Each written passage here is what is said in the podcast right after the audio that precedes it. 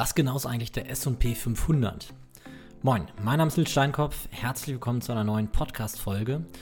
Und äh, in dieser Folge möchte ich die Grundlage der Woche erklären, nämlich den SP 500 Index. Und ich möchte erklären, wie sich der SP 500 zusammensetzt, was so die Besonderheiten an dem SP 500 ist, äh, sind und äh, vor allem auch, wie man praktisch in den SP 500 investieren kann. Zuallererst, der SP 500 ist ein reiner Aktienindex, das heißt, ähm, er spiegelt die Entwicklung, äh, die Wertentwicklung von Aktienkursen wider und ähm, er ist wahrscheinlich der wichtigste Index international, ähm, nicht nur der USA, sondern man könnte schon sagen wirklich weltweit. Der meistbetrachteste Aktienindex wahrscheinlich auch. er beinhaltet die 500 größten Unternehmen der USA. So viel zu den Kriterien mal ganz ähm, ja, ins Unreine gesprochen. Wenn man sich das genauer anguckt, dann stellt man fest, da sind schon noch ein paar mehr Kriterien hinter. Ähm, insgesamt ist es aber so, dass ähm, ja, im Prinzip die, äh, die, die Wirtschaft, die amerikanische Wirtschaft bzw. die amerikanischen Aktien ähm, wiedergespiegelt werden. Man könnte sagen, der Large Cap Teil der Aktien, also derer, die eine hohe Marktkapitalisierung haben. Ähm, und äh, das Interessante an diesem Index ist, dass es ihn schon relativ lange gibt. Also es fing schon an, ähm, ich meine in den 20er Jahren wurde der aufgesetzt, damals noch als SP äh, Composite Index. Und ähm, dann irgendwann Mitte des Jahrhunderts wurde er in den S&P umgewandelt, S&P 500 umgewandelt. Ähm, anfangs hatte er knapp unter 100 Unternehmen als äh, ähm, betrachtete Unternehmen und dann wurde er umgewandelt auf den SP 500, wie wir ihn, wie wir ihn heute kennen. Und ähm, die Kriterien für den SP 500 sind eigentlich relativ einfach. Also wir haben irgendwie ein Handelsvolumen von mindestens 250.000 Aktien pro Monat. Wenn das nicht erreicht ist, dann kann die Aktie nicht in S&P 500 aufgenommen werden. Es werden keine Over-the-Counter-Aktien äh, betrachtet. Das heißt, keine Aktien, die nicht an einer Börse notiert sind. Das ist ein gewisser Sicherheitsaspekt ähm, weil börsennotierte Unternehmen äh, gewissen Regeln unterliegen. Also dafür ist eben die Börse da, einen Marktplatz mit Regeln zu schaffen. Ähm, in Deutschland ist das äh, zum Beispiel der Prime Standard, der eben die Unternehmen dazu verpflichtet, äh, jährlich ähm, gewisse Abschlüsse zu veröffentlichen, quartalsweise Abschlüsse zu veröffentlichen, äh, Ad-Hoc-Mitteilungen zu veröffentlichen und so weiter. Also neben den gesetzlichen Bedingungen natürlich. Ähm, äh, und das ist eins der, der wichtigen ja, sag ich mal, wichtigen Kriterien. Das heißt, äh, Handelsvolumen, keine Over-the-Counter-Aktien, sondern noch wichtiger, die Unternehmen müssen an einer der großen amerikanischen Börsen gelistet sein, nämlich zum Beispiel der New York Stock Exchange oder der Nasdaq. Ähm, wichtig ist, werden keine Vorzugsaktien dort äh, integriert in den S&P 500, sondern lediglich Aktien, die klassische Stammaktien sind. Ähm, es gibt auch keine Kommanditaktien, sondern äh, es werden wirklich nur Aktien von dem Unternehmen direkt, also Stammaktien von dem Unternehmen äh, berücksichtigt. Und dann äh, von den Unternehmen, die dann überbleiben, sage ich mal, werden die 500 größten nach Marktkapitalisierung betrachtet und äh, die Gewichtung findet auch nach Marktkapitalisierung statt. Das heißt, das größte Unternehmen hat auch den größten Anteil am Index.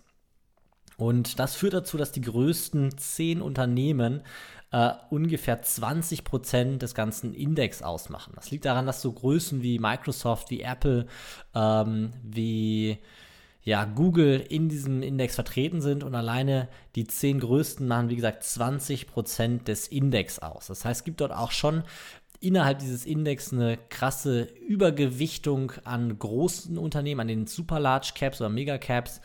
Ähm, und äh, ich sag mal keine gleichmäßige Verteilung auf die 500 Unternehmen. Das heißt, das kleinste Unternehmen hat auch die, den kleinsten Einfluss auf den S&P 500. Ähm, wichtig ist, der klassische S&P 500 ist ein Pre Preisindex, das heißt kein, kein ähm, äh, Performance-Index. Sprich, ähm, es werden lediglich die Preis, also die Kursentwicklung betrachtet.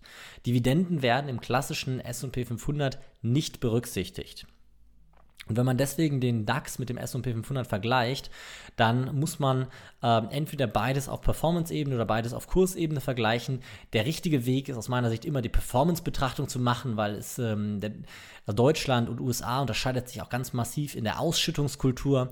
Äh, in den USA wurde irgendwann Anfang des äh, 20. Jahrhunderts. Die Ausschüttungskultur hat sich da äh, umentwickelt hin zu einer ähm, Kultur, in der äh, möglichst langfristig die Vermögen im Unternehmen ähm, weiter benutzt werden. Und in Deutschland haben wir eine relativ starke Dividendenkultur. Ähm, und deswegen wäre ein Performance, also ein reiner Kursvergleich einfach nicht, äh, nicht sinnvoll, sondern deswegen ist es wichtig, wenn man die beiden vergleicht, also den SP 500 mit dem DAX, dass man beides auf einer Performance-Ebene vergleicht. Äh, genau, wichtig ist noch, dass nur Unternehmen mit einer Mindestmarktkapitalisierung von 6,1 Milliarden aktuell ähm, in den äh, S&P 500 kommen. Ähm, man kann wirklich von den 500 größten Unternehmen der USA sprechen. Da sind auch ehrlich, äh, also wirklich nur ernstzunehmende Unternehmen vertreten in dem, ähm, in dem Index. Ähm, und wirklich interessant ist es aber, wenn man sich mal äh, die Entwicklung dieser äh, Strategie anguckt. Und weil der SP 500 ist nichts weiter als eine abgebildete Strategie, nämlich eine abgebildete Strategie, bei der man 500 Aktien ähm, in einem Portfolio hält, nämlich die 500 größten nach Marktkapitalisierung.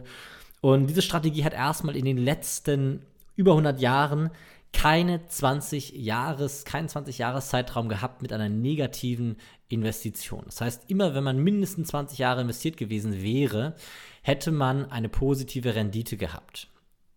Äh, wenn wir uns die letzten Jahre angucken, also von 2000 bis 2020, ähm, lag die bei 5,94 Prozent, beziehungsweise man hat 220 Prozent ähm, Performance erzielt. Wenn wir das Ganze auf 30 Jahreszeitraum verlängern, also von 1990 bis 2000, dann liegen wir bei 9,7% Rendite und einer absoluten äh, Rendite von 1020% ungefähr. Und wenn wir von 1871, das ist so der längste Zeitraum, den man den S&P zurückberechnen kann, bis 2020 anguckt, dann liegen wir bei ungefähr 9% durchschnittlicher Rendite.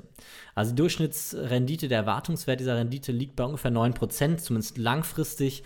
Und ähm, der S&P hat sich als, als, ähm, als Index, sage ich mal, in diesen letzten Jahrzehnten immer wieder bewiesen und ist heute natürlich auch ein ganz, ganz beliebter ähm, oder ganz beliebte Investition.